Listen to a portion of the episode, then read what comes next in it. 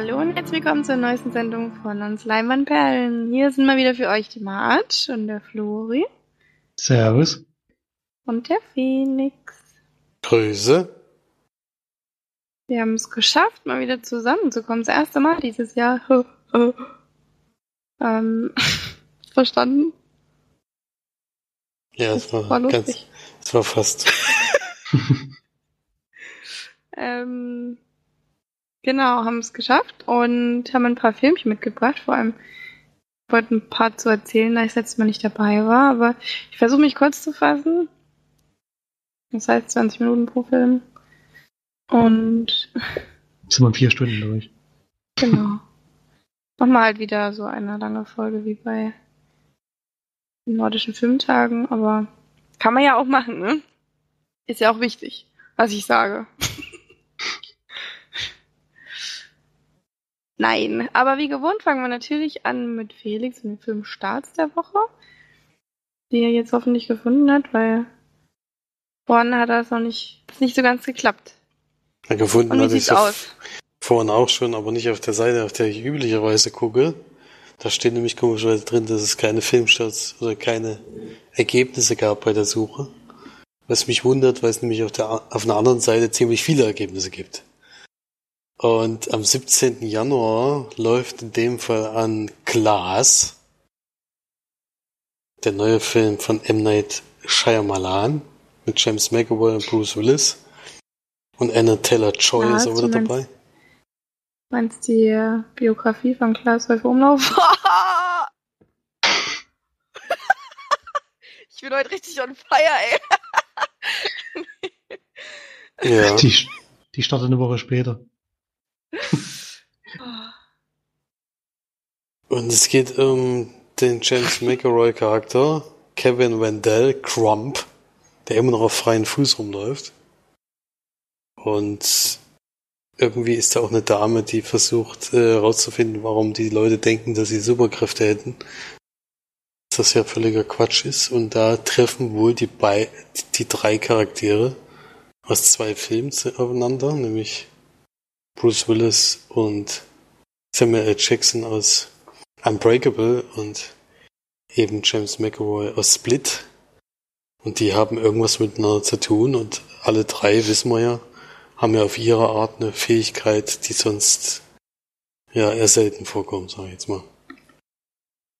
Film, der mich auf jeden Fall interessiert hätte in der Sneak, so ins Kino gehen wäre ich wahrscheinlich nicht. Wow der Lieferung, glaube ich, in keiner einzigen Sneak, die ich so, wenn ich das so richtig gesehen habe.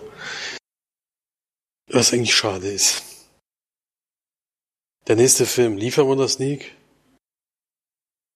Dazu muss ich nicht viel sagen. Manhattan Queen war ein unglaublich guter Film, der mich schön unterhalten hat. Maria Stuart, König von Schottland. Verstehst du? Königin, oder? Ria Stuart. mit, mit der Frau von, oh, von Schottland, von Junge. Sch Schottland. Sei aus Ronan. Und Margot Robbie. So. In dem Film, wo die Maria Stuart auf einmal Königin wird mit 16, weil ihr Ehemann stirbt. Und Sie weigert sich erneut zu heiraten und stattdessen beschließt sie in ihre Heimat zurückzukehren und den Thron zu besteigen. Ah ja. Ja, neu, also wurde, glaube ich, schon mehrfach verfilmt, die Geschichte. Ja, sicherlich interessant, aber er spricht mich jetzt gar nicht an. Wahrscheinlich was für unsere Mutter und March vielleicht. Ist ja so ein Kostümfilm. Aber ohne Liebesgeschichte, oder? Anscheinend. Ich glaube irgendwie nicht, dass das was für mich ist. Ich weiß es nicht, kann schon sein, aber mh, mm, ich mag halt Cher Shaw. Sauriese. Mag ich. Mhm. Die mag ich sehr gerne. Ähm, aber sonst fand ich jetzt, sah das nicht so toll aus. Dann haben wir noch eine Pflichtveranstaltung für March, nämlich Immenhof, das Abenteuer eines Sommers. Das ist auf jeden Fall mit Pferdchen. Das ist mal gut. Ist immer gut. Äh, dort geht es um eine 16-jährige Lou, die mit, gemeinsam mit ihren Schwestern auf den Imhof lebt. Und um den kümmern sie sich seit dem Tod ihres Vaters. Und als die Schwestern auch noch drohen, den Imhof zu verlieren, geht alles drunter und drüber. Oh, oh, ich glaube, das ist zu gefährlich für mich. Ja, ich glaube, der ist auch nee. aber 18. Danach. dann ist es Da kann ich natürlich nicht rein, wenn er was Nee, noch lange nicht. Ja, dann haben wir noch die neue Dokumentation von Michael Moore, nämlich Fahrenheit 11-9. Und da geht es wohl um Donald Trumps Präsidentschaftswahl, wie er gegen Hillary Clinton gewinnt. Und ja, der ergründet wahrscheinlich in der Dokumentation, wie das passieren konnte. Dann haben naja, wir noch. Man hatte halt die Auswahl zwischen dem einen Übel oder einem anderen Übel. Na, da hat man das größere Übel genommen. naja, gut. Hillary hätte vielleicht soweit schon Atombombe gezündet hat, weiß ich. Die hat doch auch immer solche, solche merkwürdigen Sprüche. Ich meine, Donald Trump hat ja bis jetzt noch nichts wirklich Schlimmes gemacht, außer irgendwelche dumme Sachen zu tweeten und ähm, irgendwelche, ja, die, die ähm, ähm, Dings zu leugnen. Das schon Klimaerwärmung. Ansonsten hat er ja eigentlich noch nicht wirklich. Ja gut, er hat die ähm, Gesundheitsreform, die jetzt vorher aufgebaut wurde von Obama, er wieder zusammenfallen lassen, aber sonst kann man sich eigentlich nur ein bisschen über ihn lustig machen. Naja, es sind ja schon seit, keine Ahnung, wie viele Wochen sämtliche staatlichen Einrichtungen geschlossen. Also kein Haushalt zusammenkriegen, weil er seine komische Mauer bauen will. Also, hm, ach so, ja, na gut, das stimmt. Das noch, das habe ich jetzt schon wieder verdrängt, dass er das machen will. Na gut. Braucht Geld für seine Mauer. hm. Ah, nee. Ich glaube aber, es gibt doch irgendeine, wer war denn das? Irgendeine sehr große Firma hat doch so ein Stück ähm, Mauer oder so gekauft oder so, oder so ein Stück Land oder sowas, das äh, Donald Trump da nicht bauen kann. Oh, das war irgendwo mal in den Nachrichten. Oder bei Nine Gag. ich weiß nicht. ähm,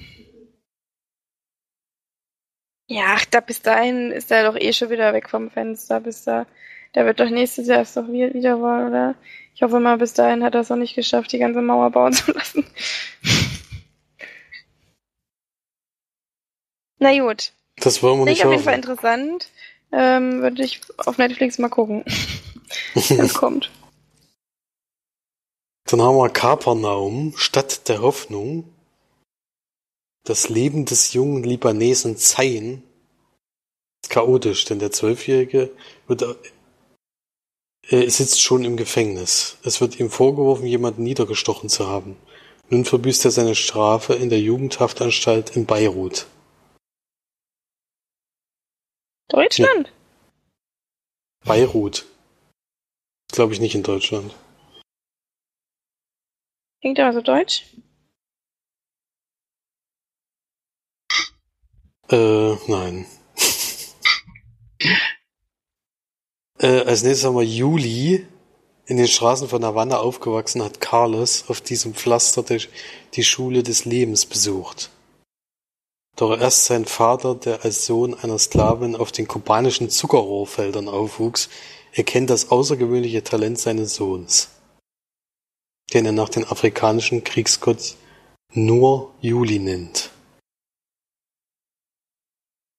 Scheint was mit Tanzen zu sein.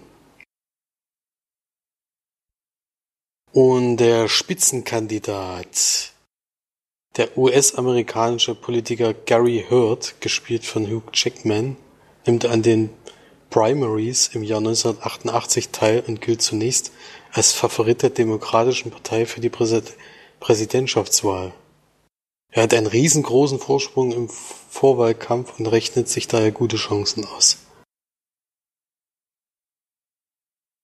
Hm. Dann haben wir raus. Glocke rebelliert und protestiert.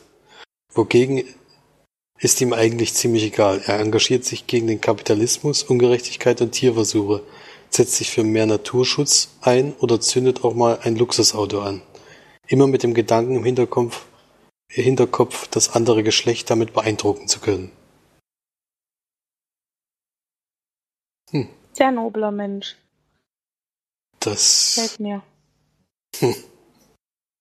Dann haben wir auch Zero, der kleingewachsene Bauer nicht Bauer übrigens, sondern Bauer, der wird wirklich B-A-U-U-A geschrieben. Bauer Singh ist frech, charmant, humorvoll und kommt aus gutem Hause. Er ist Luxus und Reichtum gewohnt. Bisher hat er aber noch keine Herausforderung im Leben wirklich gut meistern können. Dennoch tritt er für die Außenwelt immer stets selbstbewusst auf und verbirgt tief in sich drin, dass er eigentlich große Zweifel an sich hat. Ah ja. Toll.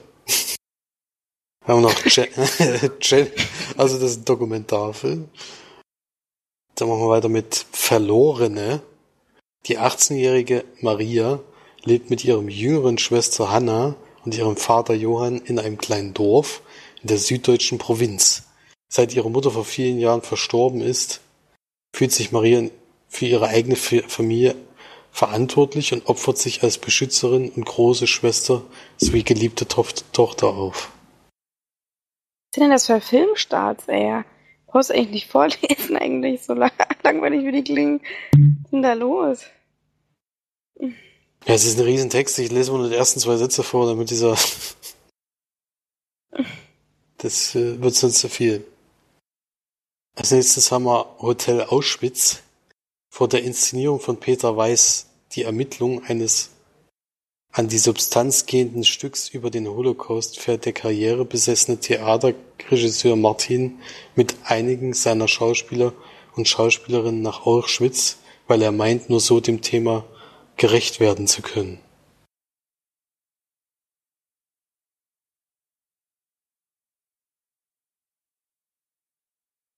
Sind aber doch ziemlich viele Neustarts hier. Schon ja, dann ja nicht alle machen, ne? Musste ja nicht. Das ist auf jeden Fall eine Dokumentation, Dokumentation, ah, das sind wahrscheinlich nur noch. Ach, da ist auch noch was von Marge. Caro und der liebe Gott. Für die achtjährige Caro bricht eine Welt zusammen, als sich ihre Mutter und ihr Vater nach einem Streit trennen. Nur wenige Tage nach der Trennung wohnen das Mädchen und ihre Mutter in einer neuen Wohnung und Caro glaubt, dass nur noch der liebe Gott ihr helfen kann. Deshalb betet sie zur Verständigung leise in ein altes Walkie-Talkie.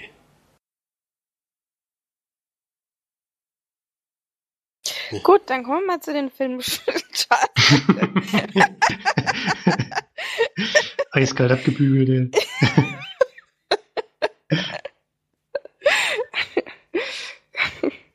Nein, war denn jetzt noch was dabei, oder?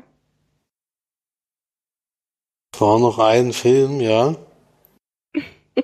Der wird sogar in einem Satz zusammengefasst, nämlich Underdog. Eine junge Frau trifft einen Boxtrainer und sie bilden schnell eine Verbindung, die auf dem gegenseitigen Kämpfen mit ihren eigenen Abhängigkeiten basiert. Das waren die Filmstarts vom 17.01.2019.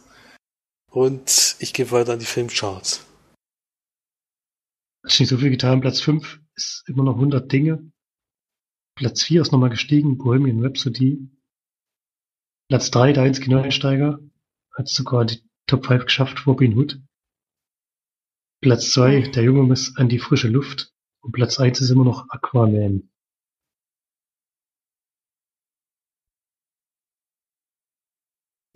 Aquaman!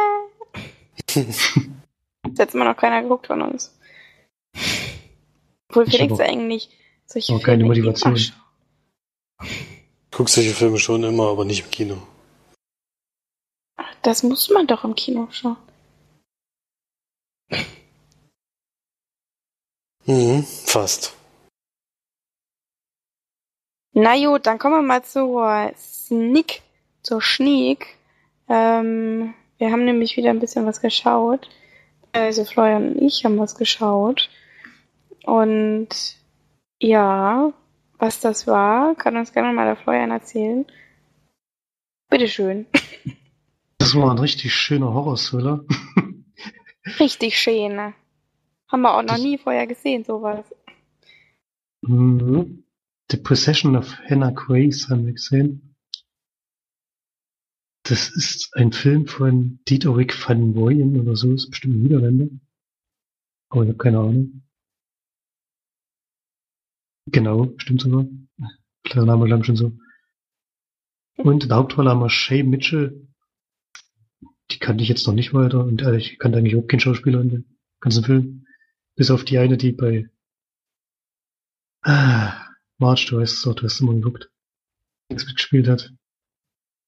Bei Castle. Bei Castle, genau. Bei Castle die Hauptdarstellerin sozusagen. Hatte die eine kleine Nebenrolle. Und am Wurde auch Anfang des Films. geschnetzelt. Spoiler. Nein, geschnetzelt kann man eigentlich gar nicht sagen. Man Nee. ja gar nicht gesehen. Äh, war vieles in diesem Film angedeutet. Ähm, am Anfang des Films sehen wir einen Exorzismus von, ja, von Hannah Grace, würde ich sagen. Ja, haben sie gesagt. Der so ein bisschen schief geht. Und dann gibt es einen kleinen Zeitsprung und wir sehen den Shay Mitchell Charakter, das war Megan, die tritt eine neue Stelle an. Ähm, zwar als Wächter, als Nachtwächterin, glaube ich, oder so in der Leichenhalle. Mhm. Und war vorher bei der Polizei, hat da was, hat da Probleme. Und ist deswegen jetzt auf der Suche, auf der Suche nach einem neuen Job. Und nimmt halt den, weil den wollen anscheinend nicht so viele machen, da hat ganz gute Chancen reinzukommen. Und da ist halt ihre Aufgabe, da nachts dort zu wachen und wenn halt Leichen ankommen, hat sie noch so ein paar weitere Aufgaben, die aufzunehmen und Fingerabdrücke und halt die in der Akte aufzunehmen zum Zeug. Und das macht sie während des Films auch mehrfach. Und unter an- anderem kommt halt die Leiche von Hannah Grace in diese, in diese Leichenhalle, die dann vielleicht gar nicht so eine Leiche ist, wie man sich das denken könnte, sondern da der Exorzismus ja schiefgegangen ist, kann man sich ja so ein bisschen vorstellen, was passiert. Sie äh, entwickelt so ein bisschen Eigenleben und ja, vollführt dann in dieser Leichenhalle ihr Unwesen. und wir begleiten dann äh, Megan für eine Nacht in der Leichenhalle, wie sie versucht, dem, was da passiert, irgendwie Herr zu werden. Und noch ein paar andere Personen, die dazukommen und ja. Viel mehr habe ich nicht verraten. Ja. jo.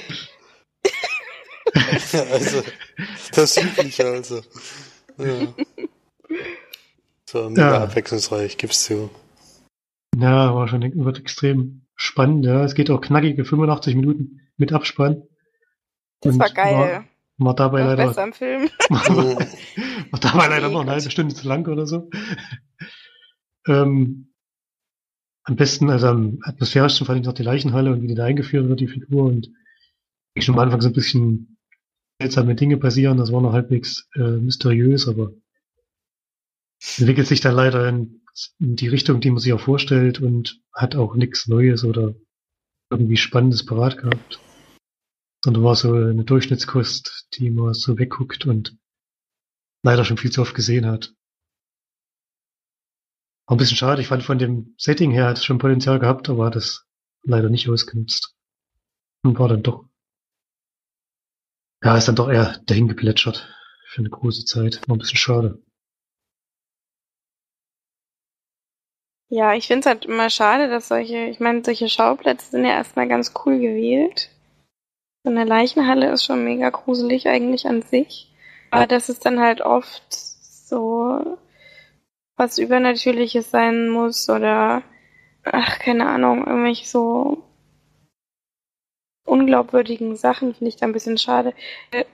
Wenn man so eine, so einen Schauplatz hat, der eigentlich schon zu einem Horrorfilm passt, dann muss man da ja gar nicht mehr so wahnsinnig viel ähm, einbringen, außer jetzt irgendwelche gekonnten äh, Schock-Szenen oder eben allgemein die Stimmung so zu halten, dass es, dass es irgendwo in den Horrorfilm reinpasst.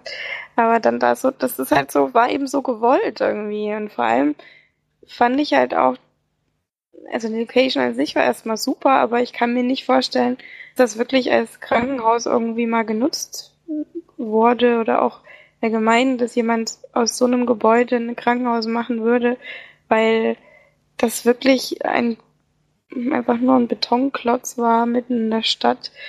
Und ich kann mir nicht vorstellen, dass ein Krankenhaus wirklich nur aus so einem Bunker besteht, weil da einfach jeder Mensch komplett depressiv werden würde, wenn er da nur eine halbe Stunde drinne wäre oder so. Und Krankenhäuser sind ja allgemein jetzt nicht die, ja, ähm, amüsantesten Orte, sag ich jetzt mal.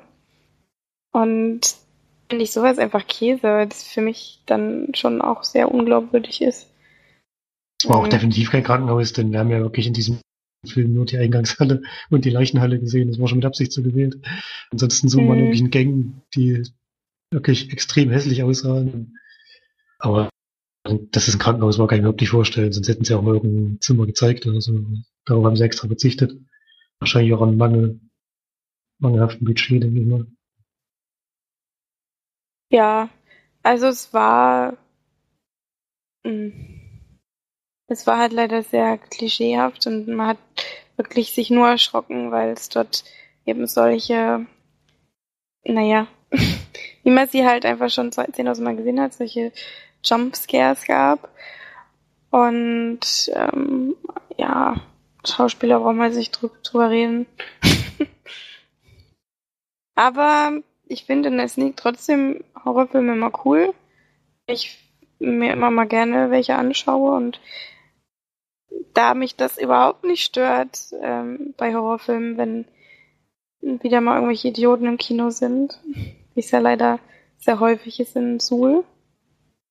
Und deswegen fand ich das ein ganz angenehmes Sneak-Erlebnis auf jeden Fall. Auch wenn es jetzt nicht überragend war. Ja, ging noch kurz und knackig. Ich glaube, so schnell war man nie, nie wieder zu Hause. mm, das lag, stimmt allerdings. Das war richtig cool. Lag auch gerade, dass irgendwie, irgendwie kommen zu jetzt keine Trailer mehr. Finde ich ein bisschen komisch. Geht jetzt immer relativ fix los. War diese Woche auch wieder. Mm. Kann sein, dass sie sich das irgendwie vorgenommen haben für das neue Jahr oder so. Keine Trailer mehr zeigen, was mega dämlich ist. das stimmt, ja. Ein bisschen Werbung können wir schon machen. Mm. Für die Filme. Mhm. Wie viel würdest naja, du dem geben? Durchschnittskost, ja, ich gebe 4 von 10. Wow, ja, da würde ich mich okay. auch anschließen. Genau, kann man mal machen. Kann man zu Hause mal gucken, wenn man das unbedingt will. Tut jetzt nicht weh, aber bringt jetzt auch keine neuen, ja, Erscheinungen. Gut. Dann haben wir die Sneak schon abgehandelt. Felix, was hast du denn so Schönes gesehen? Ich habe nur einen Film zu Hause geschaut, weil die letzte Woche dann doch ziemlich vollgepackt war. Und ich eine Serie verfolgt habe, die mich dann doch sehr interessiert hat und habe einen alten Film mal nachgeholt, wo ich dachte, den kannte ich noch nicht, aber also in meiner Erinnerung habe ich den schon mal gesehen, aber nie ganz und so war es dann tatsächlich auch. Teil des Films wirklich noch nicht gekannt. Und dabei handelt es sich um Minority Report, Film von 2002 von Steven Spielberg mit Tom Cruise in der Hauptrolle. Ähm, das Ganze geht 145 Minuten. Zum, äh, Colin Farrell zum Beispiel auch als Darsteller mit dabei und viele bekannte Gesichter auf jeden Fall. Hat mich sehr überrascht, dass da so viele jetzt vor allen Dingen deutlich bekannter sind, damals wahrscheinlich noch in, in ihren Anfängen waren, da bei einem Steven Spielberg Film dabei waren. Und wir springen ins Jahr 2054 und John Enderton arbeitet in einer, Leit in einer leitenden äh, Position in der Abteilung Pre-Crime. Und es gibt wohl Menschen, die gezüchtet wurden, also in Reagenzglas gezüchtet wurden, aber irgendwie nicht so ganz, äh, dass also keine Menschen geworden sind, sondern so eine Art Mensch und da aber den Vorteil eben haben, dass sie in die Zukunft schauen können und unter anderem eben ja, schlechte Taten von Menschen vorhersehen. Das heißt zum Beispiel, am Anfang sieht, wie Tom Cruise einen Mord verhindert, bevor er passiert, weil es ihm jemand vorhergesagt hat. Und er schafft es dann eben aus dieser, aus dieser Zukunftsvision, die wirklich sehr zerhackt und sehr äh, unscharf und was weiß ich ist, äh, herauszufinden, wo das Ganze passiert, wer die Person ist. Und kommt dann eben gerade so rechtzeitig noch hin. Jetzt ist aber so, dass äh, in der Stadt, also in Washington in dem Fall, früher es eine sehr, sehr hohe Mordrate gab und die jetzt mit diesem Programm auf Null zurückgegangen ist, laut den Statistiken. Und jetzt kommt aber jemand, der das überprüft. Das ist der Colin Farrell Charakter, der eben sagt, er kann das irgendwie nicht, äh, glaubt das nicht, dass das wirklich so funktioniert. Dass dann auf jeden Fall kein Verbrechen mehr stattfindet. Und untersucht das Ganze und ist eben bei diesem ersten Fall auch mit dabei. Und er stellt dann schon ziemlich äh, schwierige Fragen, äh, ob das überhaupt alles so gerechtfertigt ist, vor allem wenn dann der Mord nicht stattfindet, ob es dann überhaupt erlaubt ist, jemanden für einen Mord ins Gefängnis zu stecken, wenn das, wenn das ja dann im Endeffekt gar nicht stattgefunden hat. Und es kommt eben dazu, dass Tom Cruise dann mal zu diesen Wesen, oder eigentlich sind es ja Menschen, man kann es eigentlich Menschen nennen, wo sie äh, sind eigentlich nur dazu da, um diese Vorhersehung zu machen. Also was anderes, eine andere Position haben die gar nicht. Und da weist ihn eins von diesen Menschen eben darauf hin, dass vielleicht bei einem Mord ein Fehler passiert ist. Und dem versucht er nachzugehen und da sind dann komischerweise die wichtigen Daten gelöscht und wo er dann eben so ein bisschen mehr äh, von diesem Fall wissen will, wird er auf einmal in der Zukunftsvision als Mörder dargestellt und wird dann von seiner eigenen Abteilung gejagt.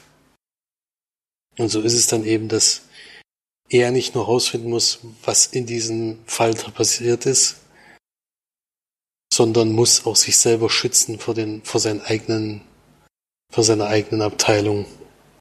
Ja.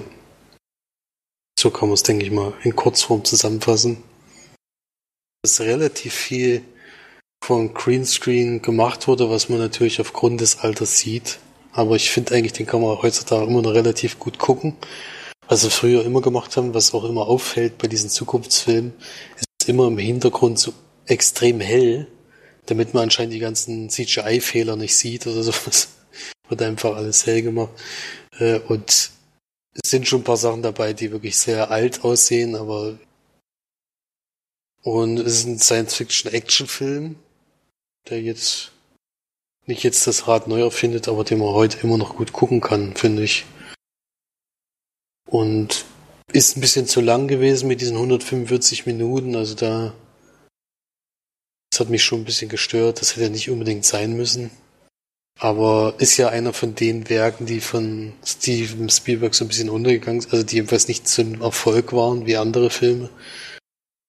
Und ja, ich finde, man kann den auf jeden Fall gut gucken.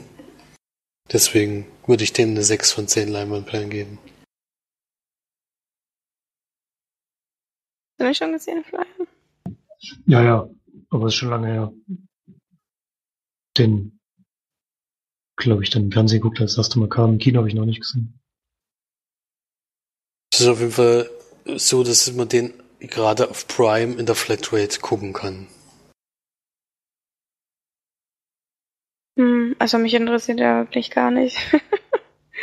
aber ich weiß nicht, ob das, ob das jetzt wieder an Science Fiction liegt, aber ich fand jetzt auch so die Zusammenfassung überhaupt nicht interessant.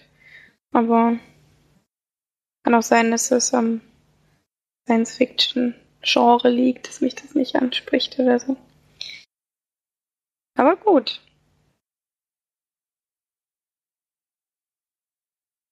Oh. Gut, dann machen wir mal weiter mit den gesehenen Filmen.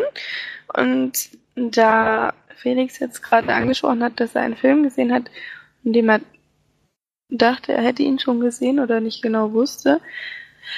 Das war bei mir beim folgenden Film auch so, denn ich dachte, ich hätte State of Play, der Stand der Dinge, schon lange geguckt mal, aber ähm, dem war nicht so. Ich habe, äh, mir kam dieser, diese ganze, ähm, ganze Plot kam mir sehr bekannt vor, aber es kommt wahrscheinlich auch daher, dass es jetzt von der Grundidee her jetzt nichts Neues ist. Aber erstmal zu der Besetzung. Rachel McAdams spielt mit und Russell Crowe, Ben Affleck, sehr, sehr viele, die man kennt, Jason Bateman, Helen Mirren, viele Gesichter, die einem bekannt vorkommen. Aber der, ja, der gesamte Film geht eigentlich eher darum, dass ähm, Russell Crowe bei einer Zeitschrift arbeitet und ähm, er quasi ja als Journalist schon ziemlich bekannt ist und äh, auch ein bisschen gefürchtet, sag ich jetzt mal. Und er eigentlich ein sehr, sehr guter Journalist und Reporter ist, der viel Reportagen über, ja, ich sag jetzt mal, mysteriöse Vorfälle schreibt. Und in dem Film ist es eben so, dass am Anfang des Films ein Obdachloser erschossen wird von jemandem und ein Pizzalieferant, der zufällig da an dem Tatort vorbeifährt und er quasi an den äh, Unfall oder Tatort kommt und versucht dort mehr herauszufinden über diese ganze Geschichte, weil es doch alles sehr merkwürdig ist, wer erschießt einen Obdachlosen einfach so und geht dann da quasi der Spur so ein bisschen nach und währenddessen ähm, ist es allerdings auch in der Geschichte so, dass sein ehemaliger Kumpel Ben Affleck, der jetzt mittlerweile ähm, ein Politiker ist, der quasi gegen eine Firma ja einen Prozess führt. Also er ist jetzt, also als Politiker versucht, die so ein bisschen aufzudecken in ihren schwierigen Machenschaften und seine Lebensgefährtin auf einer U-Bahn-Station umkommt, ist alles eigentlich als Selbstmord aussehen, wie ein Selbstmord aussehen soll. Und dann Russell Crowe aber mit Hilfe von Rachel McAdams, die so ein bisschen sein Sidekick wird, in der in dem Film das Ganze aufdeckt, dass das alles irgendwie ein bisschen zusammenhängt. Ja, geht zwei Stunden der Film ist quasi so eine Ermittlungsarbeit, ähm, Journalisten gegen Polizisten, sag ich jetzt mal so ein bisschen, und die eben wirklich versuchen, dem Ganzen ja auf die Schliche zu kommen.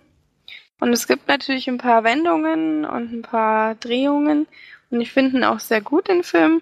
Allerdings war es jetzt auch nichts ja, so besonders Neues und der letzte Twist hat mich jetzt auch nicht überrascht oder so. Also ich hatte es mir schon so ein bisschen gedacht, allerdings, weil der Film eben auch so aufgebaut ist wie viele andere Filme, wo es dann eben erst ähm, finden sie alles raus, dann sind sie total happy und alles ist super und ähm, Zeitung ist oder so was weiß ich ist gerettet.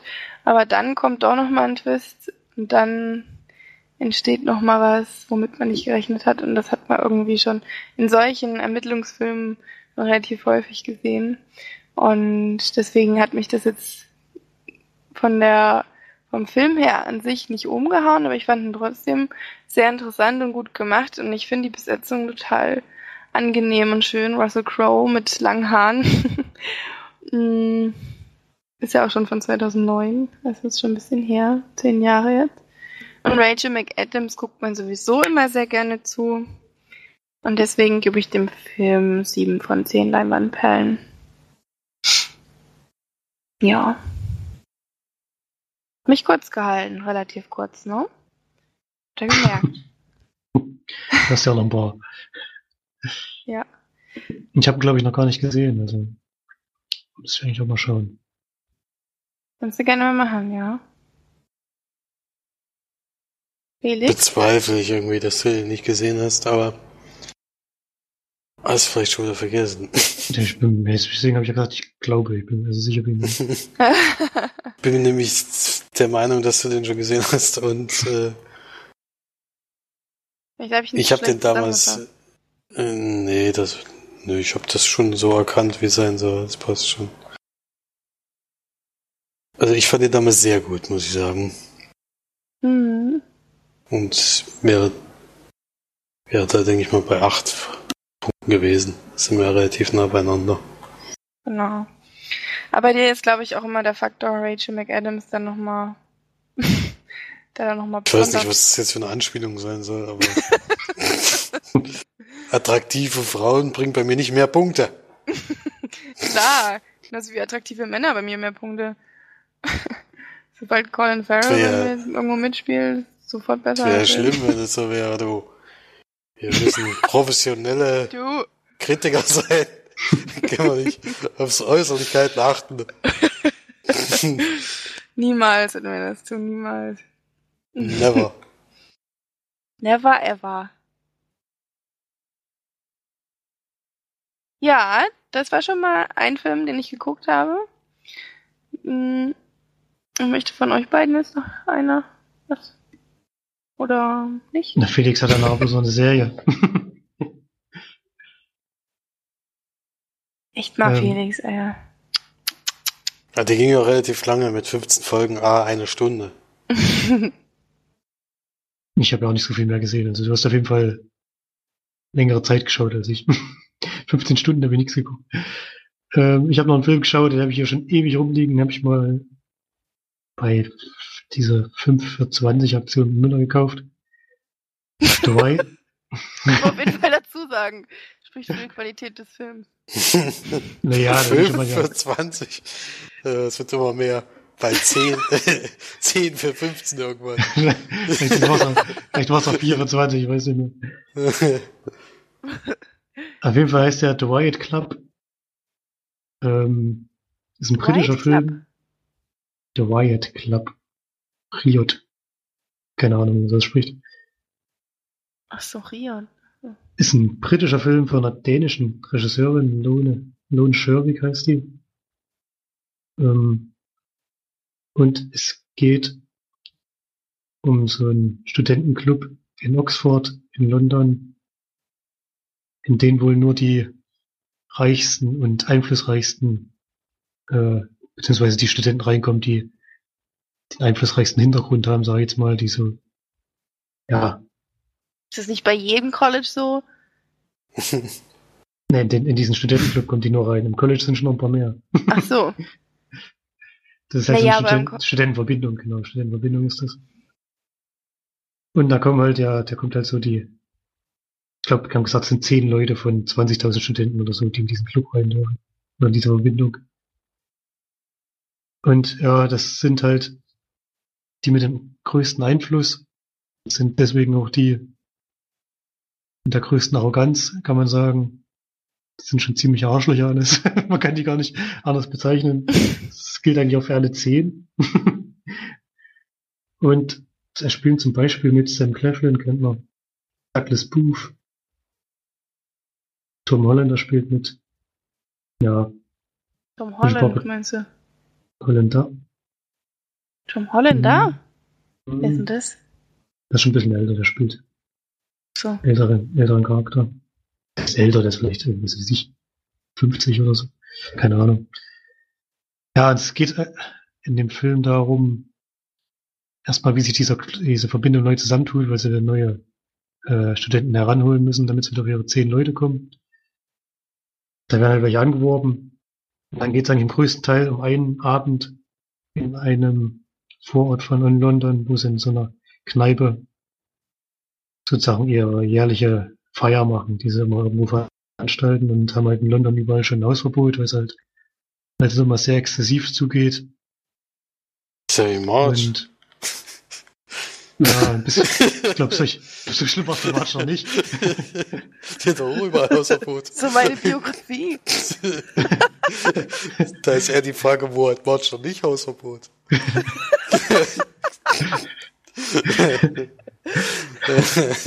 That's my life. Ja, das ist bei denen halt auch so, genau. Und es geht dann halt darum, wie die dort halt ihre Feier machen und wie das Ganze dann zum Ende hin eskaliert und ja, dann passieren dann schon so ein paar Dinge, die ja schon so ein bisschen aus dem, aus dem Ufer laufen. Natürlich. Boah, ey, ganz ohne Mist, das klingt so langweilig. ist auch, Ich ist weiß auch ja nicht, mega ob lang, die Geschichte irgendwie. ist auch mega langweilig, ey. Das interessiert mich echt so überhaupt nicht, dieser komplette Film irgendwie. Von wem hast du den gekriegt? Ach so, bei Müller, ach so. Den habe ich, Ich hab- hab ich selber gekauft. Hm, Ja, das ist jetzt weiß ich auch- sogar. Das weiß ich auch, da hier zwei Jahre so rumlag und ich nicht angeschaut habe.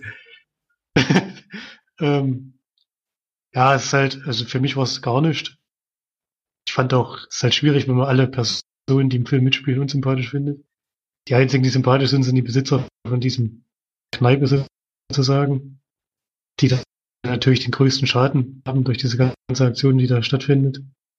Und ähm, man kann eigentlich bei dem Film nicht spoilern, weil es eigentlich, man weiß eigentlich schon, nach fünf Minuten weiß man schon, worauf der Film hinaus, hinaus will.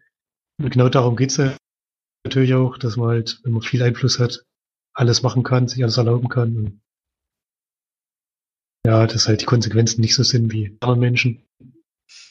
Und das ist der Film und wirklich größtenteils langweilig und sind halt wirklich so richtig arrogante Arschlöcher, die mir auch nicht, die nach zehn Minuten habe ich wirklich überlegt, ob ich abbreche, aber ich habe es dann gezogen. Ich will halt solche Menschen eigentlich gar nicht sehen. die sind so weit von meinem Menschenbild entfernt, was ich, was ich sympathisch finde. Das ist wirklich schon, ja. Ähm, ich rate auf jeden Fall von, dem Film ab.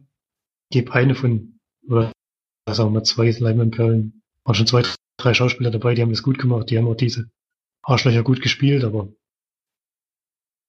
von der Story her wusste man halt, worauf es hinausläuft und ich wollte ihn dann nicht unbedingt zuschauen, wie dieser sich zuschütten, zukoksen, Nutten holen und ja, das Ganze dann eskalier eskalieren lassen. Also Noten sind auch normalerweise immer mindestens schon mal ein Punkt wert.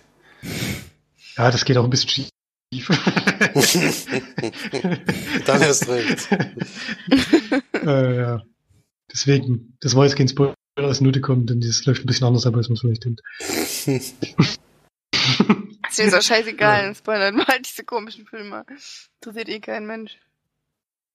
Ja, mich hat es zumindest nicht interessiert und hat mich sogar eher abgestoßen, deswegen äh, hatte ich von dem Film wirklich abraten. Der hatte wirklich nichts. Ich habe gedacht, naja, vielleicht entwickelt sich mal irgendein Charakter weiter oder so. Nee. Arschlöcher. Fertig. Mhm. Ja, das war nichts. Das war nicht, nee. Klingt auch so sehr danach. Gut, dann äh, bespreche ich noch mal kurz einen Film, den Florian schon mal bei uns besprochen hat in der äh, im Podcast. Ähm, den habe ich mit unserem größten, ältesten Bruder geschaut. Film von 2015, ist schon ein bisschen her. Ähm, Into the Forest habe ich angeguckt. Ein Film mit Ellen Page in der Hauptrolle. Ähm, ein Drama-Science-Fiction-Film, der quasi darum handelt, dass ja, man weiß nicht so ganz genau, was passiert ist. Es soll schon irgendwie eine Apokalypse sein, aber man kriegt eigentlich fast gar nichts mit, da die Mädels, die beiden, also Ellen Page in der Rolle von Nell und Even Rachel Wood in der Rolle von Eva, die quasi in einer Hütte oder in einem Haus im Wald wohnen mit ihrem Vater und relativ weit abseits wohnen. Und diese Apokalypse, ja, ist eher so eine, die gar nicht so unrealistisch ist, nämlich dass in näherer Zukunft irgendwann mal die Ressourcen ausfallen, vor allem eben Strom, und nichts mehr nachkommt. Also keine kein Benzin mehr nachkommt, kein, kein Essen und so weiter. Die beiden Geschwister dann irgendwann auch auf sich alleine gestellt sind in diesem, dieser Häuschen im Wald und versuchen sich dann da quasi miteinander, miteinander, gegeneinander und füreinander ähm, zu leben und zu überleben. Und ja, es geht eine Stunde 41 mit Abspann. Und fand ich ganz interessant vom Setting her, weil es eben jetzt nicht so ist, oh, Zombie-Apokalypse, keine Ahnung, sondern wirklich mh, hm, was, was man sich vielleicht auch vorstellen kann. Ich denke mal, der Film hat nicht so ein wahnsinnig hohes Budget ge äh, gehabt, da nämlich ein bisschen was fehlt, was ich dem Film auch anrechnen muss. Also es sieht so aus, man weiß nicht genau, wo es spielt, aber es sieht so aus, wie es wäre es Kanada irgendwo. Und der ganze Film spielt eben immer in verschiedenen Zeitabständen, also zwei Monate nach dem Stromausfall, fünf Monate danach, neun Monate danach oder so. Und leider ändert sich von der Temperatur und von allem Möglichen eigentlich gar nichts. Also es wird weder extrem heiß, sodass er quasi ähm, irgendwie Wassermangel bekommen oder so. Und es wird auch nicht Winter. Also was den Film, glaube ich, doch schon deutlich interessanter gemacht hätte, weil im Wald draußen im Winter zu überleben, wenn man eigentlich kaum noch was hat, was man dann noch anbauen kann und so weiter, ist dann schon nochmal ein deutlich interessanterer Faktor als jetzt die ganze Zeit dasselbe. Und was mich sehr, also was ist eigentlich, glaube ich, jetzt hoffentlich kein Spoiler ist, aber ich sage es jetzt trotzdem, was mich sehr irritiert und gestört hat, ist, dass es ein Haus war, was quasi hm, also noch nicht alt war. Das ist wirklich ein sehr modernes, neues Haus. Und ähm, in diesen, ich weiß nicht, neun Monat bis zwölf Monaten, und ich weiß nicht mehr genau, wie lange es ging, ähm, zerfällt dieses Haus komplett. Also es wird dann zwar einmal kurz gesagt, dass es wahrscheinlich ein Biber war oder das Haus aus Holz war, aber das ergibt für mich überhaupt gar keinen Sinn. Und das hat mich dann total aus dem Film rausgeholt und mir die Spannung sehr weggenommen, weil ich das sehr unlogisch fand und das hat mir überhaupt gar nicht gefallen, muss ich sagen. Weiß nicht, wie es dir damals ging, Florian. Ähm, ansonsten fand ich den schön und gut und hab, fand auch, der hat sich mit interessanten Themen auseinandergesetzt. Ist jetzt nicht besonders was Neues oder was Grandioses, würde ich jetzt mal sagen. Er zählt auch sehr ruhig und langsam und hat aber eine ziemlich interessante Art, wie er gefilmt ist, finde ich. Also sehr ästhetisch auch. Und ähm, ja, mir geht dann teilweise einiges auch einfach viel zu gut aus. auch wenn natürlich nicht alles gut ausgeht. Aber ich habe ihn ganz gerne geguckt und fand ihn auch ganz interessant und ja. Weiß nicht, wie es dir damals ging, Florian. Ja, ich fand den eigentlich auch ganz gut. Das mit dem Hauserwerb habe ich gar nicht so in Frage gestellt. Das wäre so als gegebener Ding. Hm. Ähm, ich weiß es aber nicht mehr ganz genau. Schon ein bisschen her, dass ich ihn gesehen habe. Ich glaube, ich hatte so sechs von zehn oder so gegeben. Und, äh, ja, da würde ich mich auch anschließen. Sechs von zehn ist eine gute, ist überdurchschnittlich gut, aber je länger ich dann über den Film auch nachgedacht hatte, hm, und das so mh, mehr ist mir dann auch aufgefallen, sage ich jetzt mal, was mich vielleicht ein bisschen gestört hat. Ja. Aber Felix, du kannst ihn gerne mal gucken. Ich weiß, dass du den nicht grandios finden würdest, aber ähm, wenn du mal wieder was für nebenbei oder so herschauen gucken willst oder finden willst, dann ist das eigentlich ganz gut. Wie gesagt, der ist wirklich ganz schön gedreht. Und ähm, Page ist sowieso immer toll. Man sieht sie sogar komplett nackt. ähm, falls das jetzt ein Zeichen für dich ist. Natürlich immer ein Grund, um den Film zu gucken. ja, interessiert mich auf jeden Fall schon daher, dass ich finde allgemein diese Szenarien irgendwie sehr interessant. Also wir hatten ja auch wie hieß der Film March den wir in der Sneak hatten, wo auch so zukunftsmäßig waren, wo man gar nichts wusste eigentlich, wo dieser Virus da Ach so. Wie hieß denn Ach, das? Scheiße. Klingt so ein bisschen danach und solche Filme reizen mich eigentlich immer schon. Der hatte so einen total cool It Comes at Night, glaube ich, hieß der. Ja, ich glaube auch. Ja, nee, der ist aber deutlich besser. Ja, aber ich meine, ich meine jetzt ist so die Szenarien, es muss meistens gar nicht groß erklärt werden und es muss mir auch nicht äh, haarklein gesagt, was was jetzt dazu geführt hat oder wie damals bei Hell zum Beispiel, da da ist es halt einfach so, da wird das vorausgesetzt, dass das eben jetzt so ist, sondern es geht einfach darauf ein, wie die Leute damit umgehen, das ist eigentlich viel wichtiger.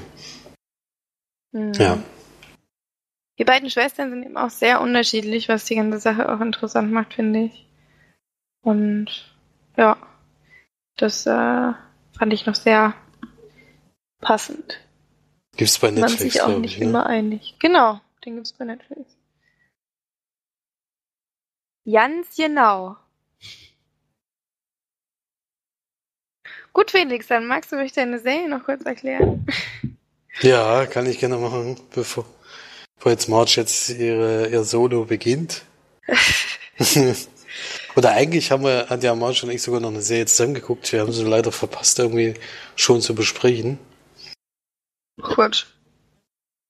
Was sind wir ein? Wir haben gesehen, der Nee. Gefangene. Ach ja. Das ist aber schon ewig, ja. Na, ewig. Vielleicht auch übertrieben, also einen Monat. Äh, also, nee, noch nicht mal einen Monat, weil es war ja kurz vor Weihnachten. Haben wir die beendet. ja, und ich habe eine weitere Serie geschaut, die sich mit einem Fall beschäftigt. Äh, gibt es auch bei Netflix äh, The Staircase. Heißt das. Mhm. Und es geht um einen Oscar-Preisträger. Nee, der ist von einem Oscar-Preisträger. Wollte ich gerade sagen, ey. Das ist okay. Aber es geht um einen US-amerikanischen Schriftsteller. Der heißt Michael Peterson und es geht um seinen Mordprozess, denn seine Frau ist Anfang Dezember 2001 äh, die Treppe runtergefallen und ist dabei tödlich verunglückt. Und er sagt, er hat draußen am Pool gesessen, hat es nicht gehört. Und die Polizei kommt, also er kommt rein und ruft den, den Notdienst an und die Polizei kommt dazu. Und es gibt einige Unstimmigkeiten bei dem Ganzen, denn sie hat, es ist wahnsinnig viel Blut überall, sie hat sehr starke Kopfverletzungen. Und worauf sich vor allen Dingen die Polizei beruft, um das Ganze anzuzweifeln, ist, dass das Blut schon getrocknet war. Und daher äh, nimmt die Staatsanwaltschaft das Ganze auf und äh, er stellt ihn als Mörder dar. Und ist eine sehr komplizierte Familiengeschichte, die, die, die er hatte. Also er hat wohl einige Kinder, also sozusagen Stiefkinder, dann hat er noch seine eigenen Kinder und die sind alles so querbeet, so von verschiedensten Frauen. Also er hatte mehrere Frauengeschichten. Er ist noch bisexuell, hat also auch äh, mit Männern was und das ist laut seiner Aussage aber immer mit den Frauen abgesprochen gewesen, äh, was die Polizei natürlich auch anzweifelt. Und Staatsanwaltschaft zweifelt es eher an. Naja, die Staatsanwaltschaft auch, aber auch die Polizei. Und so kommt es irgendwie, dass, dass die, die sagen, nee, also uns reicht das, um trotz dessen, dass es keine Tatwaffe gibt und trotz dessen, dass es äh, vom Arzt als Unfall dargestellt wird, äh, nehmen sie sich des, dieses Falls an, weil es eben auch unter anderem einen ähnlichen Fall in seinem Leben früher schon mal gab. Und so verfolgen wir diesen Prozess. Wir verfolgen die meiste Zeit, aber in dem Fall nicht immer, die Verteidiger. Und das ist für mich auch die erste Serie, die so ein bisschen, so ein bisschen anders vorgegangen ist wie bei Making a Murderer. Da war es ja schon sehr darauf erpicht, dass man auch für diesen äh, dafür ist, dass der unschuldig ist. Hier ähm, setzt die Serie, finde ich, setzt immer die Option, kann er es gewesen sein oder kann es äh, oder beteuert er auch wirklich, äh, ist es gerechtfertigt, dass er seine Unschuld beteuert.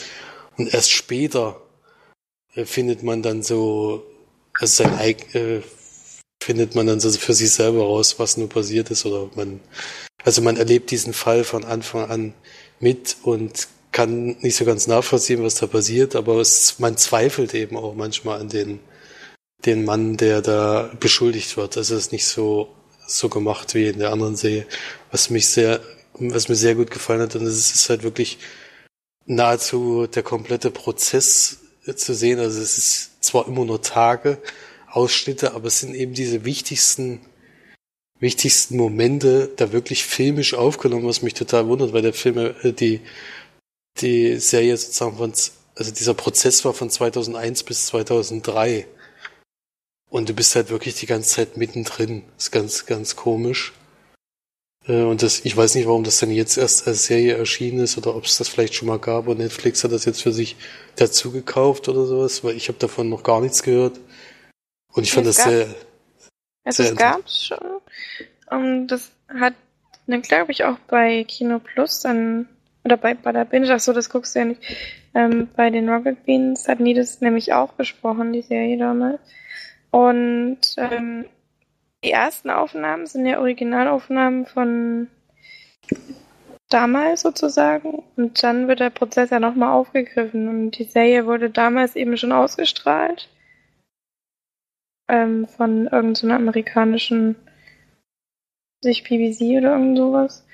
Und genau, wurde dann quasi wieder aufgegriffen und diese, dadurch, dass ähm, das nochmal, diese, diese, dieser Prozess wurde dann quasi nochmal angekurbelt und da ist das gleiche Filmteam dann nochmal hin, aber das wurde dann von Netflix sozusagen ähm, gesponnen oder produziert, sag ich jetzt mal. ja. Ja. Ja. Nee, auf, auf jeden Fall fand ich das sehr interessant, weil, weil äh, man keine eben nicht mit dem Finger auf irgendjemanden zeigt, sondern weil man einfach wirklich diesen Prozess komplett verfolgt, wie er eben auch verlaufen ist.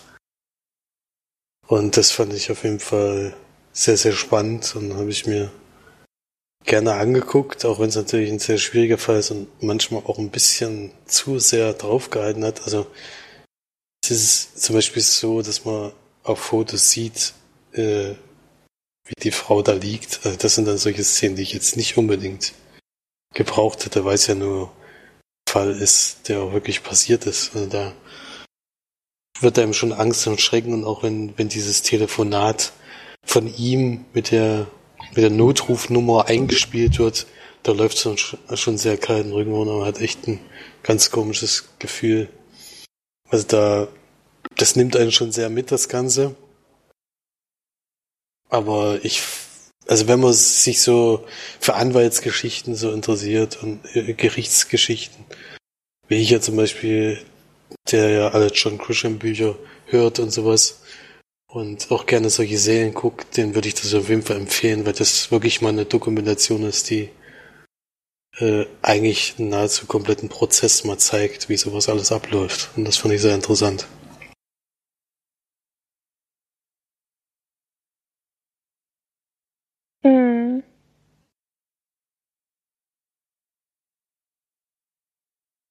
Ja. Also ich hatte es damals auch geschaut und fand es damals auch ein bisschen zu lang, aber das ähm, hat sich dann ja irgendwie erklärt, dadurch, dass äh, das ja zwei Unterschied oder zwei ja, ähm, Dokumentationen aneinander sozusagen gereiht ist, die eine eben ein bisschen, oder ich glaube, es sind sogar drei Zeitetappen. Einmal der Prozess, der erste Prozess, dann der zweite und dann nochmal später sozusagen. Ähm, ich weiß noch, dass ich damals gesagt habe, das ist irgendwie witzig, dass du das anders äh, empfunden hast als ich. Ähm, ich fand, ich fand das jetzt schon sehr einseitig gezeigt. Also die, es wird ja quasi wirklich am allerhäufigsten wird ja die Familie von ihm gezeigt, wie sie quasi mit ihm fiebern und für ihn fiebern und so weiter. Und es wird dann zwar auch so ein bisschen, so habe ich zumindest in Erinnerung, ein bisschen so gezeigt, ähm, wie die Staatsanwaltschaft versucht, ihn quasi, ähm, ja, bestimmte, also man sieht sie dann an das Haus laufen und so weiter, aber so wirklich die, die komplette na, Ermittlungsarbeit oder so sieht man ja von den, von den, ähm, von der Staatsanwaltschaft gar nicht, sondern eher von den Verteidigern. Und ich fand es damals fand ich damals ein bisschen zu einseitig. Also, wenn man ja wirklich dann 100 Prozent im Endeffekt, also zum Ende hin der, der, oder der, der, na, der Serie eigentlich nur noch seine Familie sieht und wie er dann quasi mit seiner Familie zurechtkommt und wie er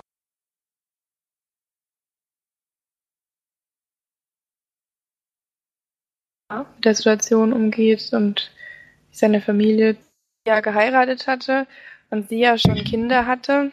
Und die eine Tochter, die quasi nicht von ihm war, wendet sich ja ihm komplett ab und denkt ja auch, also sieht ja auch komplett äh, nur, dass er sie umgebracht hat und so weiter. Und ihre Version oder die Version der Schwester von der ermordeten oder von der Toten, nicht ermordeten, die hat man ja überhaupt gar nicht zum Beispiel mal in der Serie.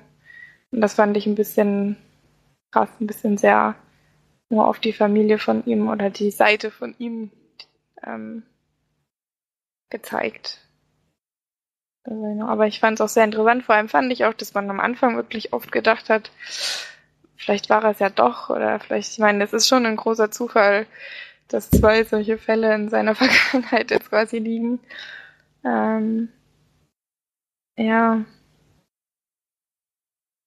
ja, es ist, es ist schon so, dass man die, ich denke aber auch, dass es anders gar nicht möglich ist. Also, dass man die Staatsanwaltschaft ihre Arbeit verfolgen kann, ist, denke ich mal, als Dokumentarteam äußerst schwierig. Das ging in dem Fall wahrscheinlich nur auf Seiten der, der Verteidiger, die eben sich vor allen Dingen gegen diese Punkte wehren müssen, die die Staatsanwaltschaft eben hervorholt sie reagieren ja eigentlich meist auf das, was die Leute machen. Im ersten Moment äh, hat ja noch gar keiner an einen Fall aus, aus an einen anderen Fall gedacht, sondern erstmal nur an dem, was jetzt passiert ist.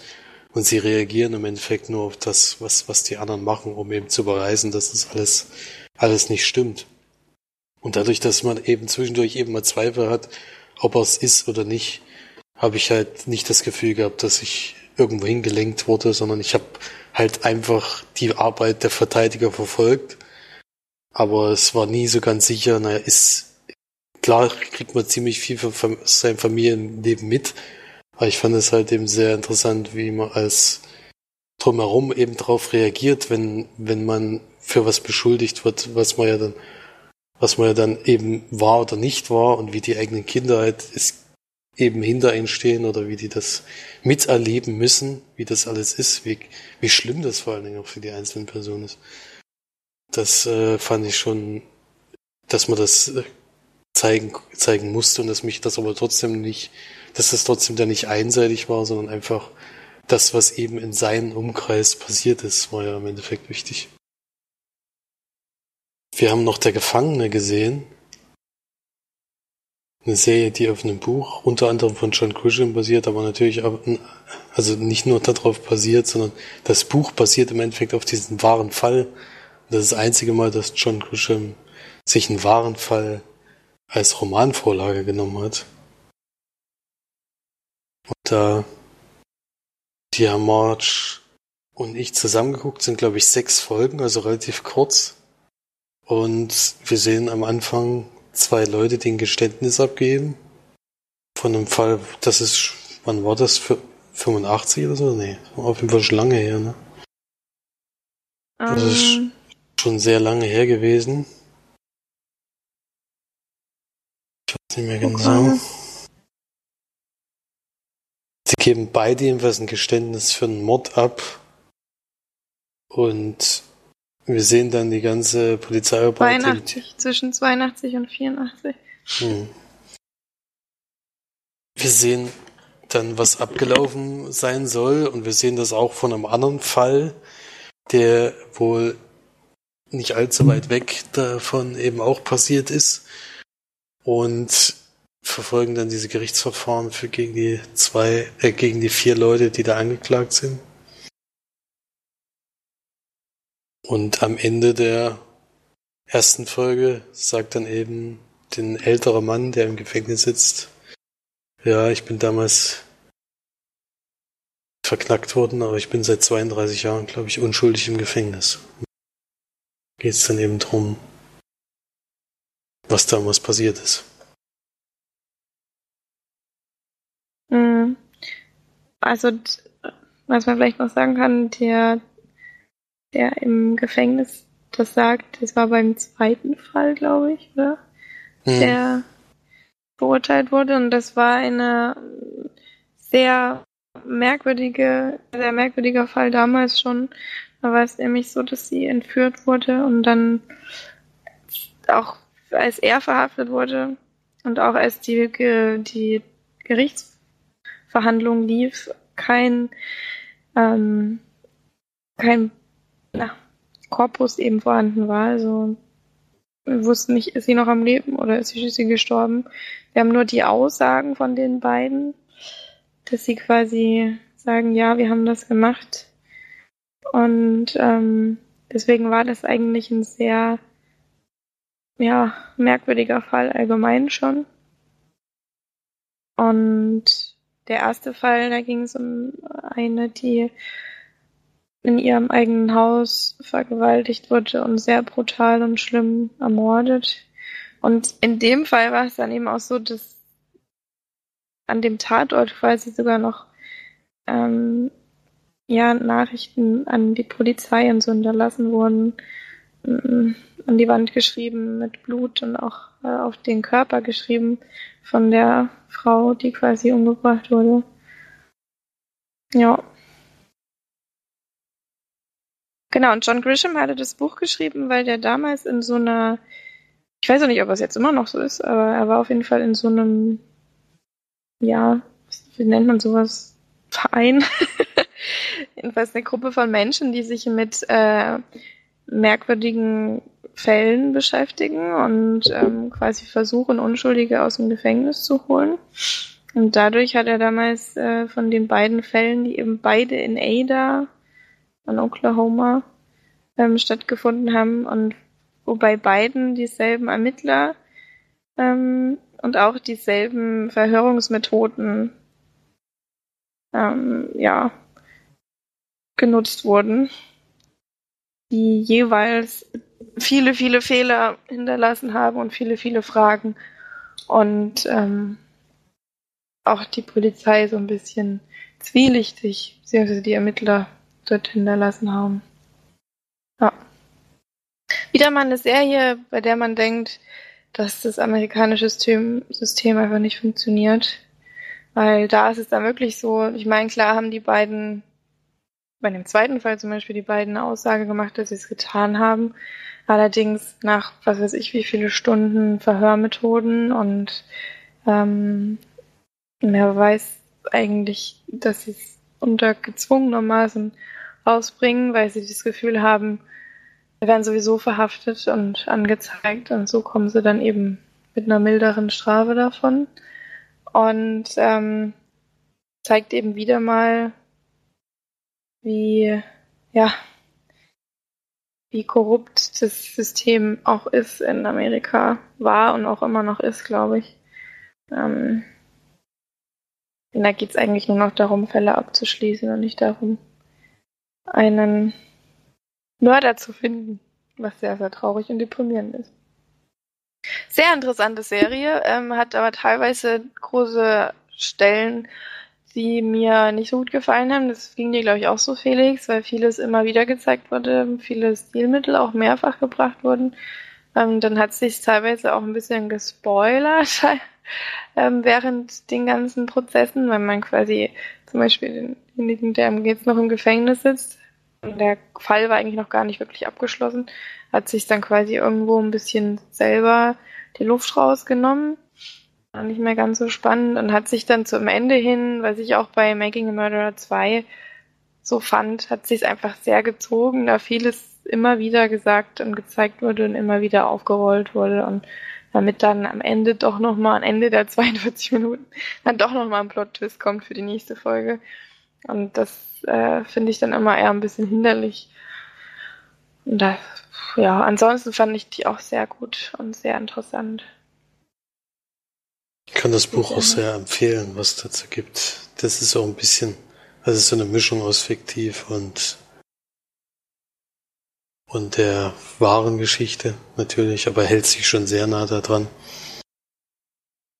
Und ja, fand ich so schon sehr spannend. Damals, wo ich das gehört habe, das ist noch gar nicht so sehr lange her, habe ich auch nicht gewusst, dass es ein wahrer Fall ist. Also da wird in dem Buch gar nicht, also jedenfalls dem, was ich gehört habe, wird darauf nicht eingegangen. Habe ich jetzt im Endeffekt erst durch diese Serie mitbekommen dass das mal auf einem wahren Fall basiert.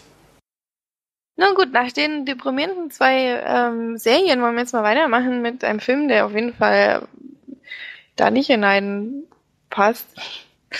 Ich habe einen Netflix-Film mir angeschaut. When Angels Sleep.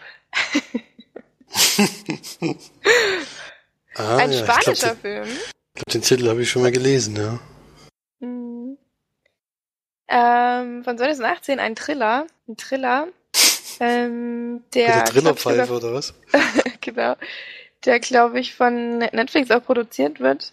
Kann ich sehr kurz halten. Also wir haben einen jungen Mann, der zu Hause eine Familie hat, die auf ihn wartet. Das ist eine sehr, sehr erzürnte Frau, die eigentlich nur will, dass er heimkommt. Der musste aber quasi lange arbeiten. Ähm, verpasst seinen Flug und den, den Geburtstag seiner Tochter und versucht natürlich so schnell wie möglich nach Hause zu kommen. Leiht sich dann einen Wagen und muss dann quasi ganz weit fahren mit dem Auto nach Hause in der Dunkelheit. Und dann schrubbt er eine weg. ähm, also er fährt quasi jemanden um und versucht sie dann noch ins Krankenhaus zu bringen. Ihre Freundin ist noch mit dabei, ähm, die quasi beide völlig zugedröhnt sind von Drogen und mh, mm, die quasi die Freundin, die nicht verletzt ist, das gar nicht so richtig checkt, was überhaupt gerade passiert ist. Ähm, und auch im Auto dann auf einmal einschläft, während ihre Freundin hinten blutet. Und leider diese junge Frau auf dem Weg ins Krankenhaus verstirbt und dann passieren ganz viele total merkwürdige Sachen, die überhaupt nicht zueinander passen und stimmen und irgendwie alle Charaktere in diesem Film völlig überreagieren und nicht ruhig bleiben oder die Situation irgendwie gut handeln. Und ja, dann wird's eben ein Thriller, der quasi dann zeigt, wie ja, er versucht mit der jungen Frau, die noch übrig ist, sag ich jetzt mal, ähm, zurechtzukommen und eben wirklich auf eine sehr merkwürdige und unangenehme Art und Weise versucht, ähm, ja, naja, ich will nicht spoilern. Es passieren noch ein paar Sachen. Also es ist ein Film, der wirklich super langweilig ist. Also er zieht sich so in die Länge. Das ist echt eine Katastrophe. Man sitzt wirklich davor und denkt, jetzt mach doch mal kommt doch mal auf den Punkt, sind halt nur zwei Leute, die im Endeffekt dann übrig sind. und aber es ist halt dann trotzdem noch ungefähr die Hälfte des Films übrig. Und dann geht es eben wirklich nur noch um dieses Spiel zwischen den beiden, dass er eben dann total überreagiert und versucht, sie dann dann noch, ja, zum Schweigen zu bringen, sage ich jetzt mal. Also wirklich überhaupt nicht interessant und nicht, nicht gut, ähm, keine Empfehlung. Es ist äh, schon zehnmal gesehen, wirklich gar nicht innovativ oder hat sich irgendwie überhaupt nichts Neues einfallen lassen. Das Ende ist vielleicht mal ein bisschen anders, aber deswegen muss man den Film auch nicht gucken. Hat auch 1,5 von 5 bei filmrezession.de. Hm, keine gute Bewertung. Äh, also es ist wirklich, es, es ist auch so, dass der Film wirklich die ersten 15 Minuten total langweilig sind. Also erst streitet er sich die ganze Zeit mit seiner Frau, dann verpasst er seinen Flug, dann ähm, leiht er sich ein Auto, dann fährt ihm jemand ins Auto rein, dann äh, wird quasi, weil er die, diese, diesen Unfall hat, wird er von der Polizei angehalten, dann muss er ins Hotel, dann fährt er aber trotzdem weiter. Und das dauert halt ewig lange und das ist mega uninteressant. Die ganze Zeit schon. Das interessiert einen überhaupt nicht, wirklich. Und das, dieser, dieser Charakter ist total uninteressant und man sympathisiert null mit ihm und auch mit den anderen. Also man sieht dann einmal dieses eine Mädchen, was quasi nicht angefahren wird, mit der Familie von ihr. Die Eltern sagen ihr, sie soll nicht weggehen, sie rastet aus und will sie quasi, will sich rauswingen, indem sie quasi ihren Vater mit einem Messer abgreift oder so einen Scheiß. Und äh, ist total hysterisch und übertrieben und auch so den kompletten Film über. Also wirklich, man sympathisiert mit beiden null und es ist einem egal, ob sie sterben oder nicht. Also in dem Film jetzt natürlich nur. Ähm, in der Realität wird es natürlich anders. Aber das war schon nichts. Also, kannst du lassen, Felix. das ist doch keine Kritik. Also eigentlich war es nichts. naja, was soll ich da groß sagen? Also zwei von zehn Leinwandperlen, Punkt. Klang jetzt ja. auch nicht so, ich klang jetzt auch nicht danach, als würde ich das gucken wollen. hm. Ähm, die restlichen Filme würde ich sagen, hebe ich mir jetzt mal auf fürs nächste Mal. Ich wollte nur sagen, ich habe eine Serie noch angeschaut, ähm, die ich nur geschaut habe, weil sie in Belfast spielt. ist echt so dumm eigentlich. Aber ähm, die nennt sich The Fall, ist quasi ein, eine Serie, die äh, in also Nordirland spielt, in Belfast. Und in Belfast gibt es einen jungen Mann, der quasi ja der Frauen umbringt und teilweise auch sexuell missbraucht. Ähm, und das aber auf eine Art und Weise tut, die ähm, die ganzen Ermittler mit Fragezeichen zurücklässt, also null Hinweise hinterlässt und dann quasi eine ähm, wie nennt man das denn? Ermittler oder so? Kriminalkommissarin, genau. Ich glaube von von England drüber geholt wird und die dann quasi diese, diese Fälle übernimmt mit der Belfast-Polizei. Jamie Dornan spielt Paul Spector. Das ist schon mal ein schöner Nachname, ne? Haben wir ja schon. Hieß nicht der Dexter auch Spector? Ne? Hm, der gute Frage. Bei Dexter mitgespielt hat. Jamie Dornan ist auf jeden Fall der Typ aus ähm, Fifty Shades of Grey.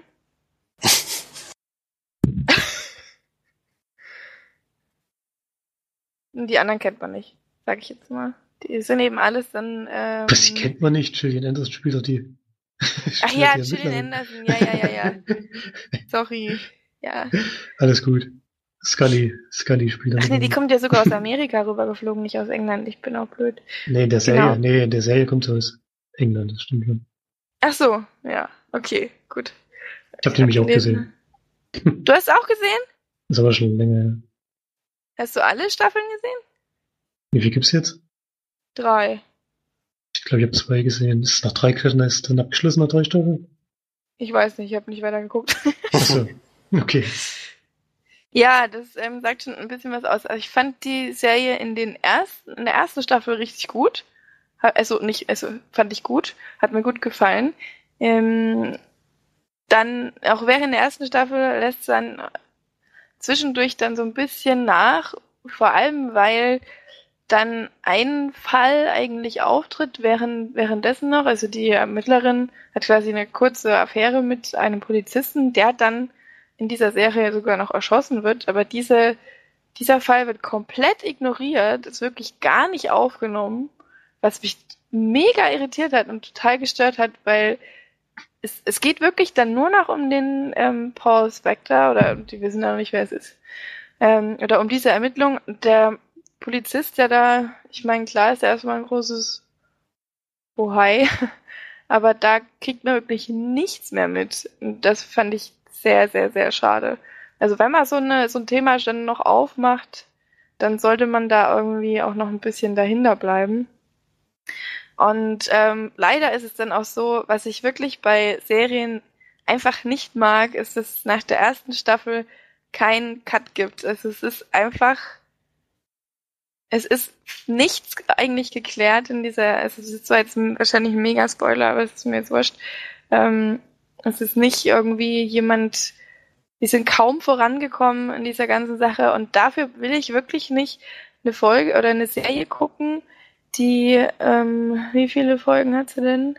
Die hat aber nur wenig Folgen, ich glaube vier oder so. Fünf oder so, aber die gehen trotzdem ja immer eine Stunde oder sowas. Ähm, 59 Minuten, genau. Also die erste Staffel hat, glaube ich, fünf Folgen. Oder ich glaube, alle haben nur fünf Folgen. Aber trotzdem gehen die immer eine Stunde. Und man muss eine Stunde auch wirklich erstmal füllen. Und die, die Serie erzählt sehr langsam und dehnt sich auch. Und das merkt man auch. Allerdings sind die Schauspieler gut. Also man, Jamie Dornan spielt auch wirklich gut.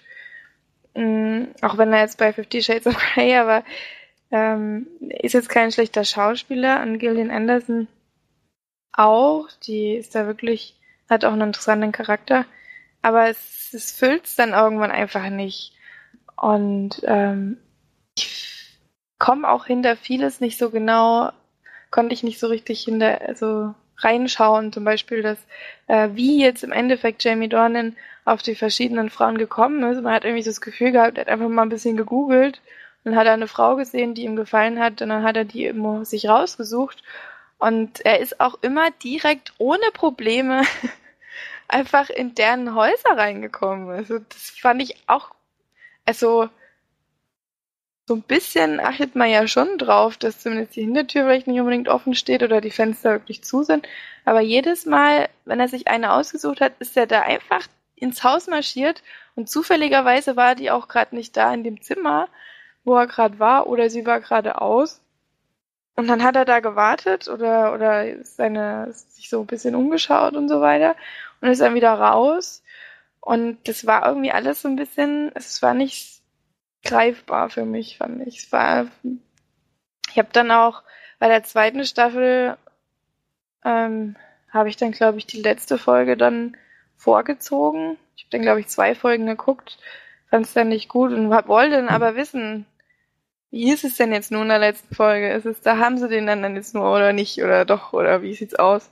Und da fand ich dann das Ende der letzten Folge auch so unbefriedigend, dass ich dann nicht mehr weitergeguckt habe und fand ich sehr schade, weil ich das allgemeine Setting sehr interessant fand, weil eben in Belfast es auch leider immer noch so ist, dass die Polizei einen ganz schlechten Ruf hat und es äh, immer noch die politischen, ähm, ja, man kann es ja schon Terroristen eigentlich nennen, die ja auch immer noch dort zugange sind und ähm, die Polizei Probleme hat, die in Schuss zu halten äh, im Schach zu halten.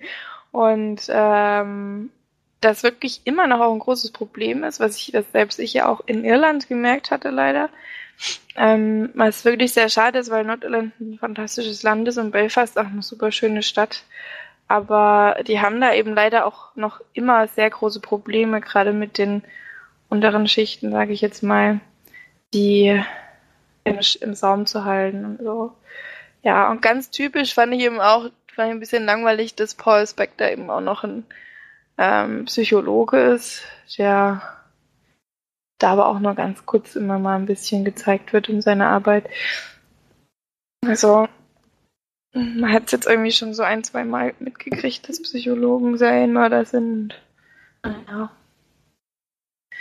Hat mich nicht, hat mich nicht zufriedengestellt, die Serie. Ja, ich habe es auch nicht geschaut. Mir ging es, glaube ich, dann so ähnlich wie dir. Das hat sich in der zweiten Staffel irgendwann verlaufen und dann nicht mehr so die Motivation, noch weiter zu schauen. Es ist ja so, dass es immer so parallel abläuft. Gell? Deswegen kann man ja den Mörder auch gleich äh, nennen, weil der die, die zwei Geschichten werden sozusagen parallel erzählt. Es gibt jetzt nicht so dieses, wer ist es denn gewesen oder so, sondern man weiß es, glaube ich, seit der ersten Minute oder so. Wer jetzt der Man weiß es Ja. direkt, ja. Mörder, ja, wer der Mörder ist und guckt dann halt, wie der das macht und wie die Polizei versucht, ihm auf die Schliche zu kommen. Ja, die Schauspieler erhal- erhalten die Serie noch so ein bisschen am Leben und sind die wirklich nicht, nicht so viel zu bieten. Das stimmt schon.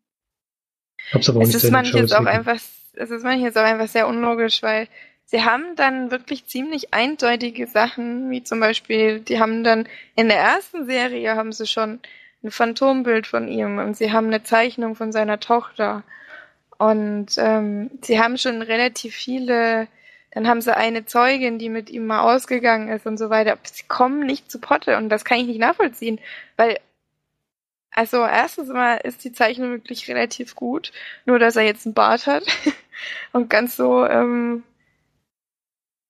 dann haben sie den sogar schon in der Polizei mal gesehen und so weiter und keine Ahnung. Es, es ergibt für mich keinen Sinn, dass sie ihn nicht in der ersten äh, Staffel schon ähm, ja dingfest machen oder, oder so weiter.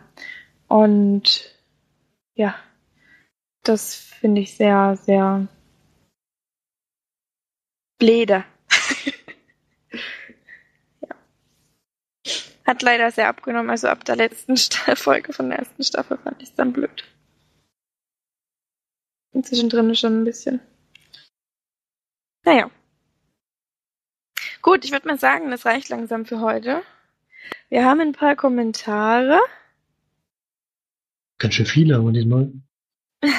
Versuche ich mal so ein bisschen aufzudröseln. Einmal hat Eric geschrieben, er hat auf jeden Fall Bandersnatch auch gesehen. Black Mirror, die neue Black Mirror Folge. Die hat March jetzt auch ausgelassen. Kann man dann beim nächsten Was für Mal ein Ding? reingehen. Oh, ich habe es gerade nicht verstanden, Mari. Black Mirror Bandersnatch. Ach so. Ja. Und er hat einen äh, Link geschickt vom Stern. Da gibt's eine Möglichkeit, diesen Film durchzuschauen. Also man muss ja mal entscheiden. Es gibt wohl einen Weg.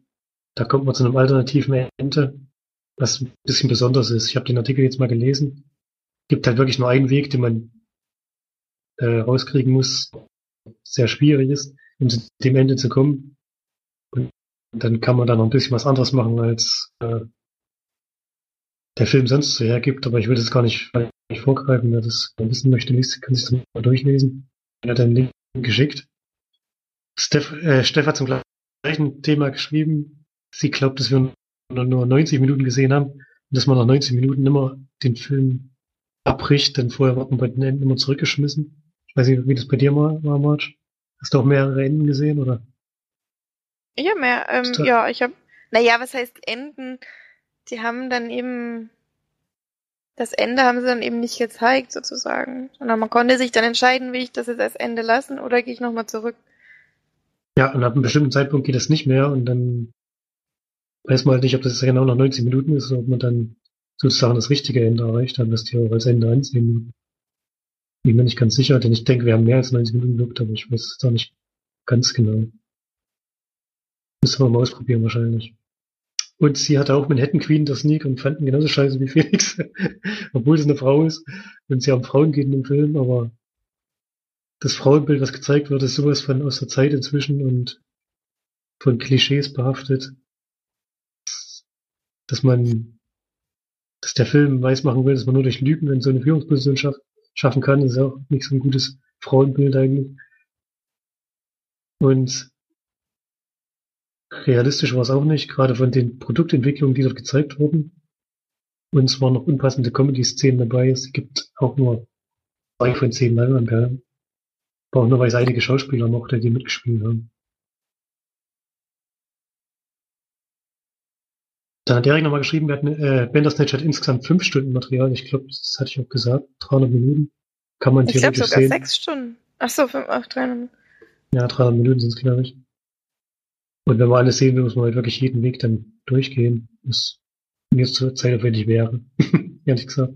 Ich würde vielleicht noch einmal durchgucken und ein bisschen was anderes machen, aber öfter auf jeden Fall nicht. Und er hat noch geschrieben, bei uns kann man nur kommentieren, wenn man auch als angemeldeter Besucher dabei ist. Das wusste ich noch gar nicht.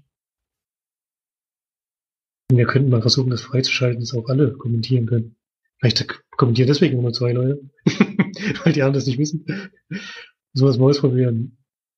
Und er hat noch geschrieben, als Antwort auf Steff sogar, JLo hatte genau zwei gute Filme in ihrer Karriere, einmal Jersey Girl und The Cell. Und bei The Cell hat es richtig Glück gehabt, dass der Regisseur sie besetzt hat. Ja, sie hat wahrscheinlich bei jedem Film Glück gehabt, dass ein Regisseur sie besetzt hat, aber bei dem dann nochmal besonders. Und ich weiß nicht, Cell habe ich glaube ich nicht gesehen. Kann ich nichts zu sagen. Kennt ihr jemand von euch? Ein Horrorfilm sogar. Echt? Ja, den man eigentlich schon mal gesehen haben müsste als Horrorfilm okay. Ich kann mich jetzt zumindest nicht dran erinnern, dass ich mal Jennifer Lopez in einem Horrorfilm gesehen hätte. ja, ja das war erstaunlich, muss man ehrlich sagen. Aber das war das einzige Mal, wo so ein bisschen aus der Reihe getanzt ist.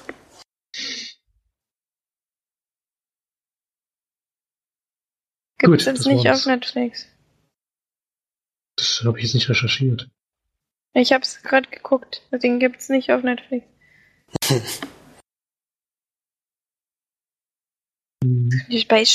das nervt mich auch bei Prime. Gibt es immer Werbung. Gibt es bei Netflix nicht. Ja, da kommt dafür die ganze Zeit irgendeine Scheiße reingeploppt, wo ich angeblich 99% Übereinstimmung habe. Das aber überhaupt nicht sehen will. Ja und? Also den gibt's auf Brian ja. gibt's den. Ist schon alt, oder? Der ist schon sehr alt, ja. 2000. Ach nee, Sie können dieses Video momentan an Ihrem Standort nicht ansehen. Vielen Dank. Ich kann also nicht mal kaufen. Na gut, dann aber trotzdem vielen Dank fürs Reinschauen und tschüss. Nein. Ähm, ja, wir hören uns nächste Woche wieder, würde ich sagen. Da können wir dann noch ein bisschen, da werden wir hoffentlich jetzt auch mal endlich Bandersnatch mal besprechen. Ähm, und ansonsten schaut viele Filme, geht schön ins Kino, obwohl gerade einfach nichts läuft. Oder? Aquaman. ja, geht am besten alle noch im Aquaman, der ist ja nicht schon auf Platz 1 oder so. Genau. Und dann hören wir uns hoffentlich nächste Woche wieder. Wenn es heißt, hallo und herzlich willkommen bei den Leinzenpad. Gut, bis nächste Woche. Tschüss. Tschüss. Tschüss.